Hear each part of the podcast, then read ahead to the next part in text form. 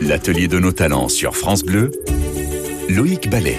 Bonjour à toutes et à tous, quel plaisir de vous retrouver. Il est allé 13h passé de quelques minutes et ensemble, on va pénétrer dans cet atelier, l'atelier de nos talents, vous le savez, sur France Bleu durant tout l'été. On part à la rencontre de 13h à 14h de ces métiers rares, de ces artisans d'art, de ces métiers parfois méconnus. Alors, euh, les métiers que, dont nous allons parler aujourd'hui, vous allez être content parce qu'on va vous demander de lever la tête, de regarder dans le ciel, voire de pousser la porte d'un bistrot ou d'un restaurant. Oui, vous l'avez compris, on va parler de zinc, les amis. Alors bien entendu, vous pourrez suivre toute l'actualité de nos, de nos invités et puis de l'émission sur le, site internet francebleu.com et puis surtout, surtout, les amis, hashtag l'atelier de nos talents sur les réseaux sociaux, Twitter, Instagram ou Facebook. Et alors pour débuter, je vous présente mes invités, Jean-Pierre Le Bureau, sculpteur, ornemaniste et meilleur ouvrier de France dans l'Essonne. Bonjour. Romain Sapin, artisan créateur d'épis de girouette et d'enseignes dans Lyon. Euh, vous êtes ferblantier, vous, c'est ça, Exactement, bonjour. Bonjour Romain et Alexis Gaillard, l'atelier Effézingue à Saint-André-d'Apchon dans la Loire, fabricant de mobilier de décoration sur mesure en zinc. Bonjour Loïc. Bonjour, bonjour. Eh bien c'est parti, c'est l'atelier de nos talents.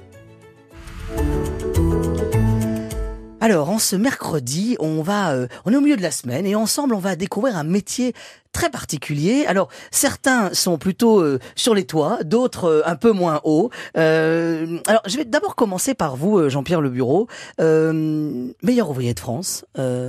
ça veut dire que ce métier d'art, comment comment on devient meilleur ouvrier de France dans ce métier d'art?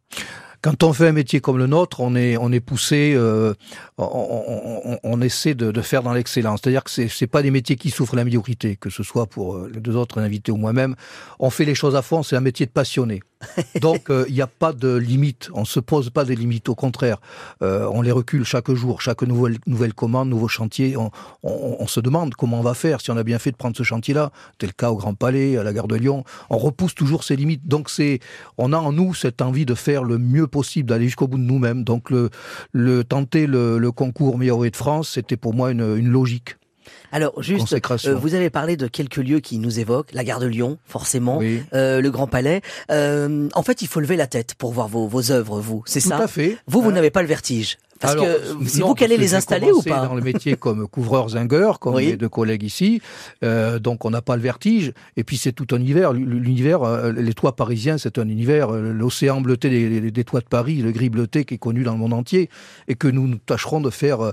Ah oui, il y a un projet. que nous allons faire classer à l'inventaire mondial de l'UNESCO. C'est devenu une sorte de signature française finalement, ces, Ah, ces bah, toits pour les parisiens. oui, tout à fait. Ça veut dire que dans le milieu de l'architecture dans le monde entier, quand on veut un toit comme ça, on dit un toit parisien. Ah oui. Ah oui, je crois qu'on peut dire ça. Euh, à quel moment ils arrivent ces toits parisiens par exemple Alors ils arrivent au début du 19e siècle. Oui. Euh, D'abord parce que euh, y a eu une, une évolution de l'architecture, hein, l'architecture haussmannienne avec les toits à la mansard qui ont permis d'alléger les structures, d'alléger les charpentes. Et le zinc répondait à, cette, à, cette, à ce besoin, puisque le zinc, on va dire, sans entrer dans la technique, il pèse 5,5 kg au mètre carré, les toitures en zinc que les toitures traditionnelles avec des charpentes pentues, euh, euh, ça pesait 60 kg mètre carré. Ah oui, ce qui veut dire que le fait de, de retirer la tuile et d'avoir du zinc, finalement, d'un coup, on va alléger nos toits. Absolument. Et on va pouvoir leur donner des formes plus, Alors, plus, plus différentes, plus amusantes finalement que la, que la tuile Alors, ou pas, forcément, parce que le toit, euh, la- le toit terrasson parisien, euh, euh, pas spécialement, euh, mais par contre, Non, ça mais je permet pense au par exemple au- Je pense aux clochers à bulbes, nos amis qui nous écoutent dans les Alpes. Il y a ces clochers à bulbes qui sont souvent en métal, qui sont pas en tuile, c'est pour ça. Tout à fait. Ben, euh, il y a beaucoup de- d'orne- de- de- de- d'immeubles parisiens qui, qui sont, lorsqu'ils sont à la croisée de, de, boulevards, euh, il y a souvent une tour, il y a un couronnement dôme, il y a un dôme, il y a une, une, une partie arrondie du bâtiment qui est souvent couronnée par un dôme, lequel dôme est couronné justement par un couronnement de dôme euh, en zinc. en Alors, ah, Alexis Gaillard, euh, vous, euh, on, on parle de ces toits, vous, vous êtes plus euh, dans, autour du comptoir, c'est ça? C'est ça, voilà, on a. on- Plus bas, vous avez le vertige, vous. Eh ben pas du tout, parce que encore une fois, mon ancien métier, c'est le métier de couvreur. Ah, Euh, mais j'ai bifurqué sur tout ce qui est euh, décoration d'intérieur et aussi tout ce qui est euh, mobilier, ameublement, euh, dont les dire que comptoirs. le, le, le zinc euh, arrive aussi dans le mobilier, c'est ça? Voilà, donc il avait tout à fait sa place. Hein. On parle de comptoir en zinc. Alors à l'époque, c'était au 19e siècle, Oui. ils étaient vraiment réalisés en zinc. On, euh, ils ont été transfor- transformés en étain pour euh, pour des questions de, de nettoyage et de, de facilité de mise en œuvre. Ce qui veut dire que le, le zinc, finalement, arrive au 19e, quand je vous écoute tous. ça. Alors justement, dans un instant, on va vous raconter pourquoi il arrive au 19e, le zinc. L'atelier de nos talents. Sur France Bleu. Alors, vous le savez, euh, depuis le début de cette émission, on parle de cette matière, de ce zinc, mais finalement, on va vite se rendre compte qu'il y a plein d'autres euh, métaux que vous travaillez. Euh, justement, on parlait de cette arrivée du zinc au 19e siècle. Pourquoi le zinc arrive au 19e siècle, finalement? Bah, c'est un, métal qui est arrivé parce que le 19e siècle, avec la révolution industrielle, nous a permis de laminer en fine épaisseur ce métal. Ah oui, c'est-à-dire qu'on a euh, fait des feuilles, finalement, de ce feuilles. métal. Voilà, Et là, d'un coup, on a pu le travailler, finalement. Et on a pu le travailler, donc ça, on a pu le plier et puis le mettre en œuvre de façon euh, tout à fait différente sur les toitures. Oui. Parce que avant, je pense à ces toits qu'on a vus euh, euh, dans ces images terribles, on voyait Notre-Dame qui brûlait, et ces toits très enflammables, qui eux n'étaient pas en zinc, c'est ça? Ils étaient en, en C'était En quoi? plomb, En plomb. en Euh, majorité. justement, Romain, euh, euh, vous aussi, vous êtes euh, sur les sur les toits. J'ai été sur les toits, effectivement. Couvreur zingueur de métier à la base. Et euh, cette passion pour le zinc hein, qui m'a attiré à le travailler différemment, du moins autrement, euh, le mettre en valeur euh, autre part, en faisant entre autres des girouettes principalement. Alors, ce qui veut dire que ce qui veut dire que vous me dites j'ai été sur le toit parce que vous faites les girouettes, mais vous n'allez pas les installer finalement. Si, je les ah, installe, quand même. mais euh, je passe moins de temps du coup, et Eh ben je oui. fais en sorte de pas y aller quand il pleut. Ça m'arrange. Alors juste, expliquez-nous, euh, la girouette, elle a quel sens? Pourquoi elle, elle arrive quand cette girouette finalement? On sait à peu près ou pas? C'est assez compliqué, mais au Moyen Âge, il y en avait déjà, donc c'est euh, c'est quelque Sur chose. les châteaux, il y avait déjà des. Ouais, voilà. Alors c'était quelque chose qui était réservé vraiment aux personnes les plus influentes, euh, aux personnes riches. On Et- montrait un peu son pouvoir et sa Bien richesse. sûr, bien sûr. Longtemps, le zinc a été euh, a été euh, donné comme une, un signe de richesse. On mettait du zinc apparent sur les toitures pour montrer qu'on était riche justement. Et ça s'est un petit peu perdu en avançant, mais Qu'est-ce qu'on, qu'est-ce qu'on, elle sert à indiquer le vent aussi, c'est ça? Alors la Elle sert à, principalement elle sert à indiquer le vent. Effectivement, elle sert à indiquer d'où vient le vent. D'accord. La météo, effectivement. et, et- et parfois la fonction de la personne qui, qui réside Voilà, dans c'est la, ça, dans- exactement. sous le toit, Le c'est ça métier, très souvent le métier, euh, voilà, quand c'est une taverne, voilà, ça, ça- c'était un dessin qui était euh, associé. Alors là, euh, dans ce studio, euh, on va vous décrire l'objet que vous nous avez apporté, qui fait quand même allez, presque plus d'un mètre, c'est ça Euh, À un peu près, petit- un tout petit peu peu moins. Voilà, mais c'est comme je suis pas très très très, grand, moi j'ai l'impression que c'est déjà très grand. Euh, juste là, donc un peu moins d'un mètre, il y a un loup sur la sommité, une ça. flèche euh, et euh, les quatre points cardinaux. Et, Voilà, et, et dessous, un, on a parlé des clochers à bulbes, ça me rappelle un peu ça, finalement une, une sphère. c'est ça. Une Plusieurs embase. métaux là en fait euh, sont Ouais, travaillés. bah, il y a les trois métaux, enfin les trois métaux que je travaille, donc le zinc, bien sûr, le cuivre et le laiton. Voilà, le cuivre en rouge et le laiton en cette couleur dorée. Euh, Justement, euh, Jean-Pierre Le Bureau, euh, ces trois métaux, on les travaille, ils ont chacun une utilité pour vous en fait? Alors, ils ont chacun une utilité. Disons que le zinc est un peu plus démocratique dans sa mise en œuvre et dans le coût d'achat, Donc moins cher déjà. moins cher. Voilà, Le cuivre, lui, est quand même beaucoup plus cher, mais il va durer encore plus longtemps. d'accord. Ah, il, est plus, Euh, il a une ah, plus longue durée de vie. Il a une plus longue durée de vie. D'accord. beaucoup de, il y a beaucoup de monuments, qui- Mais il coûte cher maintenant. hein. voilà, qui sont couvertes en, en cuivre, comme Chartres par exemple, Oui. Parce que euh, il s'agit pas de refaire le toit même tous les 50 ans, ça serait euh, difficile. On parle Comme de vol de cuivre. ces monuments-là. Vous, l'avantage, c'est qu'on peut pas venir les voler quand ils sont sur les toits quand même. Euh, voilà, mais bon, après, je- là, je viens de réaliser quatre œils de bœuf pour un manoir en Irlande, parce que dans Oui. ces pays, plutôt dans le nord d'Europe, c'est beaucoup de cuivre. D'accord. Hein, nous, c'est plus du zinc, c'est le pays du zinc, la France avec l'Allemagne. Ce Oui. sont les deux principaux euh, utilisateurs de zinc pour le bâtiment. Et, et quelle est la matière que vous préférez, vous? Oh, moi, je les aime toutes, elles ont chacune leurs caractéristiques. C'est vrai? Ah oui, c'est vrai. Bon, le zinc, c'est c'est celui qu'on travaille le plus souvent. Après, le cuivre, comme celui que je viens de faire, c'est- quand même bien aussi le cuivre parce qu'il a des propriétés. On le recuit, on lui donne vraiment les formes qu'on veut. Le zinc, il a ses limites quand même. Il a des fibres, un peu comme du papier ou du bois. On peut, si on le taquine un peu trop, il va, il va finir par, euh, Par casser. par casser. Ah oui, Tout à fait, oui, oui. Il va oui. se déchirer. Il peut, il peut se casser. Si on le met en œuvre de manière correcte, Il n'y a pas de problème. Avec Mais vos- quand vos- on le vos forme comme je le fais, quand on le, contraint, c'est-à-dire que moi je pratique la, la rétreinte et les tirages sur une feuille, pour partir d'une feuille plane et d'arriver à avoir des, champs- des, des- des formes complexes. Euh, donc euh, là, on, on peut atteindre les limites du zinc. Et puis le plomb. Alors le plomb, évidemment, il a mauvaise presse en ce moment, mais bon, à le travailler comme nous on le fait, il n'y a pas de danger. Je suis pas malade du plomb et on le travaille pour les monuments les plus anciens, comme Vaux-le-Vicomte par exemple. Euh, Eh bon, justement, on va se parler de ces hauts lieux où on peut admirer euh, vos ouvrages, à, à vous tous. Sur France Bleu, l'atelier de nos talents. Et aujourd'hui, on parle de métal, vous l'avez compris, on parle de zinc, on parle de plomb, on parle de cuivre. Euh, on était en train de parler de ces monuments euh, qu'on peut admirer. Euh, autour de cette table, quels sont vos monuments préférés qui, qui incarnent le plus ce chef-d'œuvre et votre travail? Alors, je vous vois ouvrir les grands yeux. C'est difficile de choisir. Jean-Pierre Bah, moi, malheureusement, à l'âge que j'ai, je commence à avoir quelques références. Donc, euh, Oui, vous, vous avez œuvré sur beaucoup de monuments.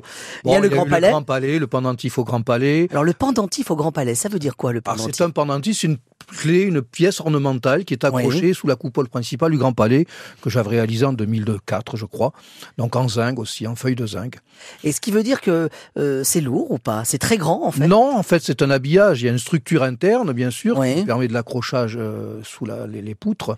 Et Mais, il a euh, été réalisé, en fait, d'après les plans? Alors, c'est ça, en fait. Il l'architecte pas. des monuments historiques, à l'époque, on m'avait dit qu'il n'avait pas de photos, rien, rien qui pouvait attester qu'il avait été fabriqué un jour. Parce que ce, ce- ce grand palais qui est ce grand monument fait de verre et d'acier Oui, du qui a 19e. été fait en, en très peu de temps, en quelques années, pour l'exposition universelle, je crois, de 1898.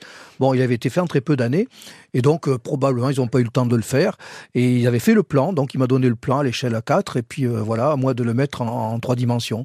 C'était un sacré challenge. Et, et le tout fait 6 mètres. Et le maintenant. tout fait ça, 6 mètres de haut. près. oui. Voilà. Un beau bébé. Ah oui, un beau bébé, oui, j'y ai passé huit mois là-dessus. Et puis après, bon, il y a le ponton double aussi, j'avais restauré le, le recouvrement Euh, et puis il y a le, plus récemment, bah, la gare de Lyon en 2015, le, le blason caducé de Mercure, où là c'est une sculpture en trois Alors, dimensions. on, on vous voit où quand on arrive avec le train? Quel quai?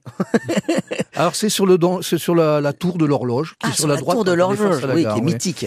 Voilà. Et puis après, il y a plus récemment le, le, le- le musée d'Orsay, Ah oui. où là j'ai refait un blason aussi. euh, voilà. Vous, vous aimez dire que votre catalogue, c'est Paris. Ouais, c'est- pas mal, ça.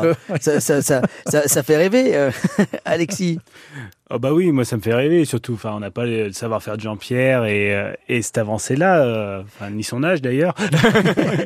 quels sont vos, quels sont vos, vos, vos, vos chefs-d'œuvre à vous, en fait? Alors, moi, je me, je me plais plus dans la partie un peu plus contemporaine du zinc aussi, parce que c'est un matériau qu'on utilise encore de nos jours sur des bâtiments euh, pour réaliser des façades et tout ça. Donc, euh, je préfère cette partie-là aussi euh, à la partie un peu plus classique de l'ornement. Alors vous, euh, quand on voit un comptoir Oui. euh, dans un bistrot, on peut penser à vous parce que c'est un de, c'est une de vos spécialités. C'est ça, oui. C'est ça. C'est ça. Euh, ça arrive au 19e siècle, on l'a Oui. dit.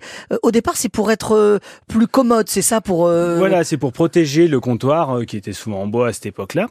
et pour éviter les marques de verre ou, Eh de- ben, ou les taches de le vin. zinc, le zinc marque. Donc c'est pour ça qu'ils l'ont changé pour de l'étain. Ah, donc ça veut dire que quand on dit on se retrouve au comptoir en zinc ou, au- ou- ou au zinc, Vous avez de la fait- chance d'avoir de l'étain en dessous de vous. oui. ah c'est pas vrai ça. Non. Ça veut dire que ça change quelque chose ou pas? Alors, vous reconnaîtrez un, un comptoir en zinc par rapport à un comptoir en étain. Le zinc, vous aurez euh, cette caractère qui est donné par euh, les taches de, de verre, euh, toute cette usure du temps que vous n'avez pas sur l'étain. Ce qui veut dire qu'on met combien de temps pour faire un, un- un comptoir en fait? C'est long en fait? Ça Comment on, on travaille? Ça va dépendre euh, ben, de, de la taille du comptoir et de la complexité, parce que là, on va avoir une partie qui se rapproche euh, de l'ornementation. On peut avoir de la rétreinte, de l'étirage pour donner des formes La arrondies. ou de l'étirage, ça veut dire? C'est-à-dire qu'on va travailler dans, la, dans le métal. On va lui faire euh, lui donner de l'épaisseur ou lui faire perdre pour lui donner des formes complexes, arrondies, et pour pouvoir épouser no- notre support. À chaque fois, ce métal, il va épouser une forme qui est en quoi au départ en fait? Qui est en bois Alors nous, on travaille euh, surtout sur des supports en bois, oui, dessous, oui. Ça veut dire que ça met combien de temps? C'est très, c'est très long ou pas euh, Pour Euh, faire un comptoir, allez, un comptoir de quel- quelques non, mètres, deux, trois aller, mètres? ça peut aller de deux, trois jours à, à une ou deux semaines, oui, ça dépend. Ah oui, et ça se fait sur place ou c'est dans vos ateliers? On, fait, on essaye de travailler essentiellement dans nos ateliers. Euh, Ouais. Voilà. Après, il y a toute une partie pause sur place euh, qui nous permet des, aju- des ajustements euh, de ces pièces-là, oui. Allez, dans un instant, avec Romain, euh, Romain Sapin, on va regarder ces girouettes et je suis sûr qu'à la fin de cette émission, vous regarderez les girouettes de façon différente.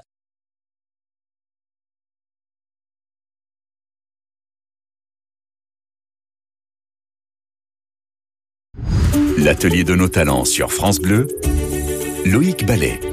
De retour dans l'atelier de nos talents et ensemble, vous le savez, jusqu'à 14h. Aujourd'hui, on parle de nos toits, de nos bistrots, on parle de ce zinc et de ce plomb et, même de ce cuivre qui nous entoure de partout et qui a donné naissance à des métiers d'art. Ils sont ornemanistes, ils sont sculpteurs, ils sont couvreurs et surtout créateurs aussi d'épis et de girouettes et on parle avec eux durant toute cette émission et on vous raconte surtout bah, comment tout ça se fait. C'est l'atelier de nos talents. Alors, j'aimerais qu'on s'intéresse euh, à présent euh, à, à, vous, euh, Romain. Euh, comment on, Romain Sapin, comment on, on, on, se lance dans ce travail de ces girouettes? Pourquoi avoir choisi ce métier-là? On en reviendra toujours aux zinc. Hein. C'est vraiment une passion pour cette. C'est la matière qui vous plaît? C'est la complexité qu'on peut apporter avec cette matière, les formes qu'on peut lui donner et, et cette réponse en fait qu'elle nous donne. C'est-à-dire que si on, on, travaille brutalement avec, ça ne marchera pas. Comme disait Jean-Pierre tout à l'heure, vraiment c'est ça se déchire à un moment quoi. Ça veut dire que ça paraît très résistant, mais finalement c'est fragile. En fait, c'est résistant, mais c'est fin. Donc il y a quand même, euh, il y a quand même, ça s'arrête. La résistance s'arrête à un moment. Mais euh, peut vraiment faire des formes, euh, des belles formes avec. Vous, euh, ces girouettes, qui, qui vous sollicite pour ces girouettes aujourd'hui? Parce que forcément, moi, je vois ça dans, dans des lieux historiques, et on le voit tous dans des lieux historiques, mais euh, dans le quotidien aujourd'hui. La girouette, euh, elle a vraiment un symbole décoratif aujourd'hui, et euh, ça se prête vraiment pour tout type de personnes, maisons individuelles ou autres, donc de la clientèle particulière. Et ce qui est bien avec les girouettes, c'est qu'on les personnalise et euh, les, les, les, clients en fait viennent viennent nous voir avec leurs idées, des fois même leurs dessins et on réalise leurs dessins. Et c'est vraiment ça, cette force de faire du sur-mesure par rapport euh, à chaque personne. Juste, euh, à quel moment euh, vous vous êtes dit c'est la girouette qui m'intéresse? J'étais pas parti dans cette idée-là. Ouais. À la base, à la base, c'était de rentrer ce zinc qu'on avait tout le temps à l'extérieur, à l'intérieur. Ah. J'ai commencé à faire des petites pièces de décoration d'intérieur et j'ai vite eu des demandes en fait pour des girouettes et je me suis dit mais en fait tu viens du, de ce métier-là en tant que couvreur zingueur, c'est naturel en fait que tu retournes à faire des, euh, des, des ornements d'extérieur, donc euh, donc fonce quoi. Et euh, voilà. Dans la décoration, euh, on, on, est d'accord, euh, Alexis, c'est quelque chose qui, qui, qui plaît, ou cette texture, est-ce qu'elle revient au goût du jour? Bah, La texture plaît, le matériau plaît, parce que c'est un matériau naturel qui prend une patine, qui vit dans le temps. C'est-à-dire qu'on lui donne des mouvements comme le plastique, mais ce n'est plus du plastique. Voilà, comme on est, est un peu fâché avec le plastique, finalement. C'est ça. ça. on revient à des matières naturelles, à des matières qui ont du caractère, il hein, faut dire ce qu'il en est. Le zinc en fait partie, parce que la patine du zinc, qui a un gris bleuté, on le voit sur les toits parisiens, euh, on peut le retrouver à l'intérieur en, en, sur, de, sur, du, sur de l'ameublement, sur de, des façades, sur tout ça. Donc euh, ça donne vraiment un cachet à l'intérieur. Ça veut dire que euh, finalement, euh, il va vivre ce métal. L'atelier de nos talents. Il va évoluer sur France Bleu. Alors toujours en ça. compagnie il va de vivre, il va évoluer. expert du zinc, et, euh, Jean-Pierre nos Bureau, sculpteur, cette évolution-là, meilleur ouvrier de France, s'il vous plaît. Alexis Gaillard, fabricant de mobilier et d'objets de décoration sur mesure. Et puis Romain Sapin, artisan créateur d'épis et de dont on parlait il y a quelques secondes. Euh, on parlait de cette texture qui va vivre en fonction euh, du temps. Ça veut dire que finalement, euh, ce que vous faites est éternel ou pas? Quelle durée de vie, Jean-Pierre ah, Éternel, rien Vous allez éternel. remonter sur les toits ou vous avez déjà opéré ou pas Ça m'étonnerait en ce qui me concerne. Hein. Peut-être Alexis et Romain. Mais...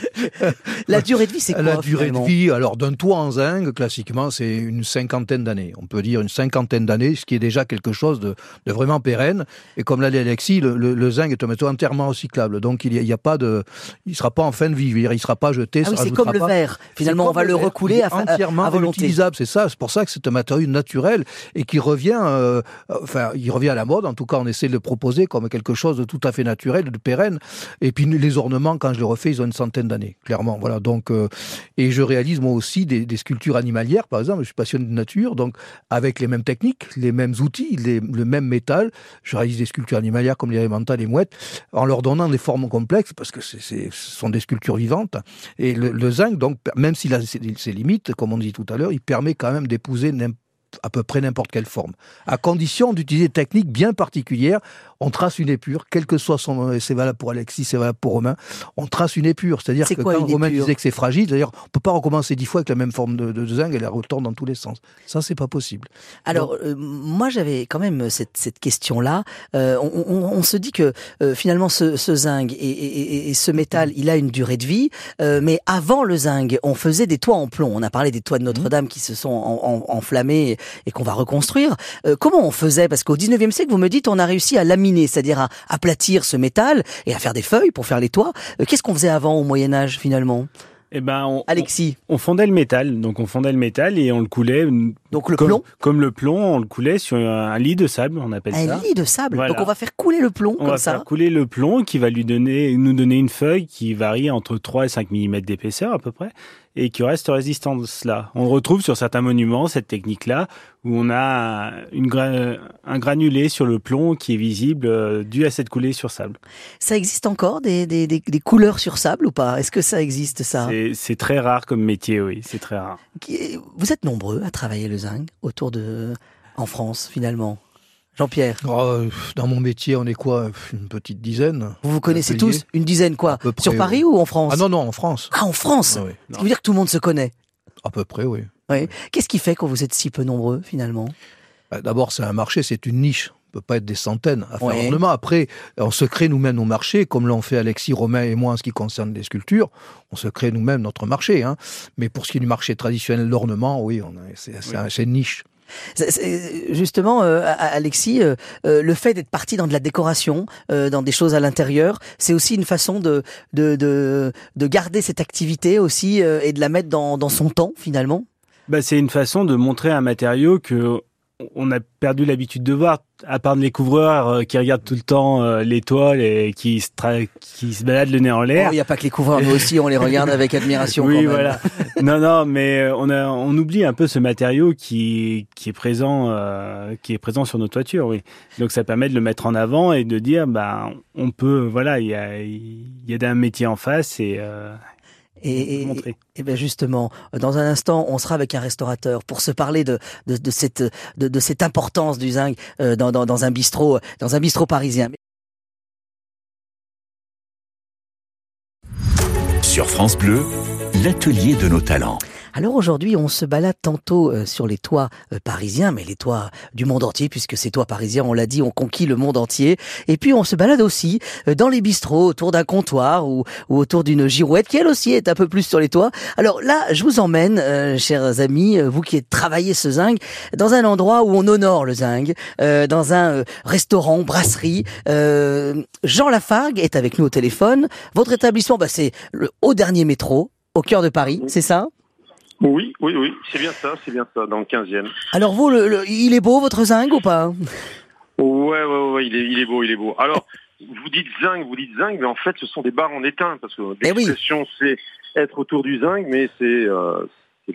C'est ça, c'est ce qu'on a dit effectivement dans le début de l'émission. Je vois que vous avez suivi. Euh, Ah non, Mais- j'ai pas regardé, j'ai pas écouté, mais bon. ah, vous nous avez pas écouté Bah alors il faut écouter France Mais Bleu. non, Hein. je Voilà. suis distrait, je suis distrait. Non, non. Pendant le service, c'est pas facile, je comprends. Alors juste, euh, expliquez-moi, qu'est-ce que ça change euh, d'avoir cette matière et ce et, et, et- et- et ce zinc qui finalement n'en est pas? Bah, D'abord, cette matière, c'est une matière très vivante, très vivante. Déjà, au moindre choc, euh, elle, se, elle, se, elle se déforme un petit peu. Il y a des, plein de petits points d'impact. Et puis, c'est- vivant, c'est vachement plus, euh, beaucoup plus beau qu'un bar en bois ou, ou que, que, que de l'inox. Ça veut dire que ça va ajouter du jus ou pas à un établissement finalement de voir Ouais, ce, comptoir travailler. du cachet. C'est vrai. Ouais, ça lui donne, ça lui donne du cachet. Ça lui donne du cachet. Et, Et puis, et puis c'est une matière qui, qui réagit. On y met de l'acide dessus, ça va faire, ça va faire euh, des taches. Il va falloir le, le frotter ensuite, euh, le nettoyer parce qu'il y a des petites méthodes, des petites façons de, de, de, de le nettoyer quoi en fait. Alors, votre petit truc à vous pour nettoyer euh, justement ce comptoir en zinc, peut-être qu'il y en a qui nous écoutent, qui ont chiné un comptoir et qui l'ont installé chez eux. Bah, ce qu'il faut, il faut, euh, bah, il faut tout simplement, il faut prendre. Il y a des boîtes de savon minéral. Alors savon minéral, ils le vendent hein, chez, chez, chez les fabricants de, Oui, ou chez un quincaillier. Ouais, ou c'est un quincaillier. En fait, c'est du sable mélangé avec du savon de Marseille. On Ah. mouille un peu ça, on, on- on l'étale sur le bas, et avec sa main, la paume de la main, hop, on frotte, on frotte, et euh, voilà, ça enlève, ça enlève le noir, le, tout, tout est, tout, tout, tout- toutes les traces noires, en fait, toutes les traces qu'il y a dessus. Et ensuite, hop, juste un petit coup de chiffon derrière, et ça, ça, ça redevient brillant. Donc, fait, euh, donc on demande quoi à son euh, à la droguerie du coin, par exemple Juste. euh, du savon minéral. Savon pour minéral. Des comptoirs, savon minéral pour des comptoirs en étain. Est-ce qu'on est qu'on mange mieux sur un comptoir en zinc? bah ouais, ça, on, a, on, a, on est mieux, on, se sent bien, on se sent à l'aise. Et je sais pas, ça fait plus, plus authentique, quoi. Ouais. Euh, le vôtre, il vient d'où? Alors, c'est une grande maison aussi, c'est une belle maison, je crois. Je vois que les, les amis autour de la table euh, hochent de la tête. ouais, c'est, c'est, c'est, euh, il vient de chez Thierry Nectou. Ah, Thierry voilà. Qui est, voilà, qui est un. Qui était qui basé un- plutôt sur l'île de France, mais maintenant, je crois qu'ils sont un peu plus dans le sud, c'est ça hein? Ouais, ouais, ouais, ils sont partis à Dax. Ils Ah. sont partis à Dax. C'est bien aussi, L'atelier est à Dax et ils ont un showroom à Puteaux, juste Ah. à côté de la mairie. Très bien, parfait. Bon, euh, justement, euh, Alexis, ces comptoirs en, en zinc, il y en a de... C'est très français, ça aussi, ou pas? Ou ça existe ailleurs? Euh, alors, il y a, vous en trouvez dans différents pays hein, maintenant, Oui. euh, mais le comptoir à zinc est vraiment spécifique à la France euh, et plus spécialement au marché parisien quand même. hein. Ah oui, c'est encore plus, euh, encore plus présent à Paris. Oui, oui, oui. Voilà. Bon, bah très bien, parfait. Merci Jean Lafargue d'être passé par l'atelier de nos talents. Voilà, le, le restaurant haut de la brasserie au dernier métro, au cœur de Paris. ok, ben merci, merci à vous, merci à vous. Et à très bientôt. Sur France Bleu, l'atelier de nos talents. Alors, on est en train de parler de, cette matière, le zinc, que tout le monde connaît. Euh, forcément, on l'a vu sur les toits, on l'a vu sur un comptoir, et parfois on le voit même sur une girouette. Euh, justement, euh, Romain, on, on peut les admirer où vos chefs-d'œuvre à vous? Bah, vu que je suis basé en, en Bourgogne, plus précisément dans Lyon, j'en ai pas mal dans Lyon, mais Ouais. j'ai la chance euh, d'en avoir déjà un petit peu à l'étranger, euh, bon, euh, dans les pays limitrophes de la France, mais voilà, principalement région centre Bourgogne. Ça veut dire que votre atelier il est ouvert ou pas? Bien sûr, sur rendez-vous avec grand plaisir. Qu'est-ce qu'on y découvre quand on, On y découvre quelques heures, mais surtout mes outils. C'est ce que j'aime partager, c'est mes outils, mes petites machines et voilà tout mon univers, disons. Il y a un outil qui est propre justement euh, à votre métier. Il y en a plusieurs parce que avec un outil, on fait pas grand chose. C'est-à-dire Il en a- faut plusieurs. Il en faut plusieurs. Il y a les outils de découpe, les outils de formage, les outils euh, pour euh, nettoyer les pièces. Il y a, il y a vraiment, on fait pas grand chose avec un seul outil. Ce qui est assez beau quand on vous voit euh, chacun de vous travailler, on a l'impression que tout ça euh, est très euh, très très facile, très tendre en fait euh, à travailler en fait. On a l'impression d'une légèreté un peu comme quand on regarde un sculpteur de pierre, on a l'impression que la pierre est dure mais on- et puis d'un coup on a l'impression que c'est c'est tout léger en fait avec vous. C'est un apprentissage. euh, voilà, faut travailler, faut passer quelques heures sur la matière pour euh, pour la comprendre. Et Il faut avoir la main légère et ferme? Euh, Comment vous comment vous pas si légère que ça parce qu'il faut quand même la mettre en forme et, et elle est quand même, même si elle est pas très épaisse, elle a quand même une bonne résistance. Parfait. Euh, Jean-Pierre, le bureau. Bon, vous, si on veut voir vos œuvres, on lève la tête. C'est ça, en Voilà, se baladant c'est à ça, Paris. oui. Mais euh, il y en a aussi un petit peu partout dans le monde. Oui. Euh, en ce qui concerne les ornements de toiture, comme j'ai dit tout à l'heure, euh, j'ai des œils de bœuf en cuivre qui vont partir pour un manoir en Irlande. Ah ouais. Euh, Comment ils vous trouvent ces gens? Comment Ah, bah, il m'a dit, je vais, je vais poser la question. Euh, il m'a dit qu'il m'a trouvé sur Internet. Il y a eu pas mal de, bon, de reportages sur moi, d'interviews. Euh, bon, j'ai fait une émission aussi à BFM TV en direct. Donc, pas mal de choses qui font que euh, on peut me trouver assez facilement.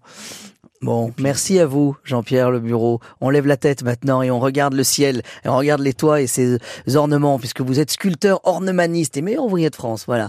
Euh, du côté de l'Essonne, il y a un atelier. Faut appeler Et j'ai mon on peut le atelier, visiter. effectivement, euh, qu'on peut visiter sur rendez-vous. Voilà, J'aurai le plaisir d'accueillir les gens qui ont la- que je fais d'ailleurs régulièrement. Hein. Euh, je leur montre les outils, ça les fascine beau- beaucoup les gens. De, Voilà, la voir. transmission, c'est important La aussi. On essaye d'en parler tous les jours dans l'atelier de nos talents.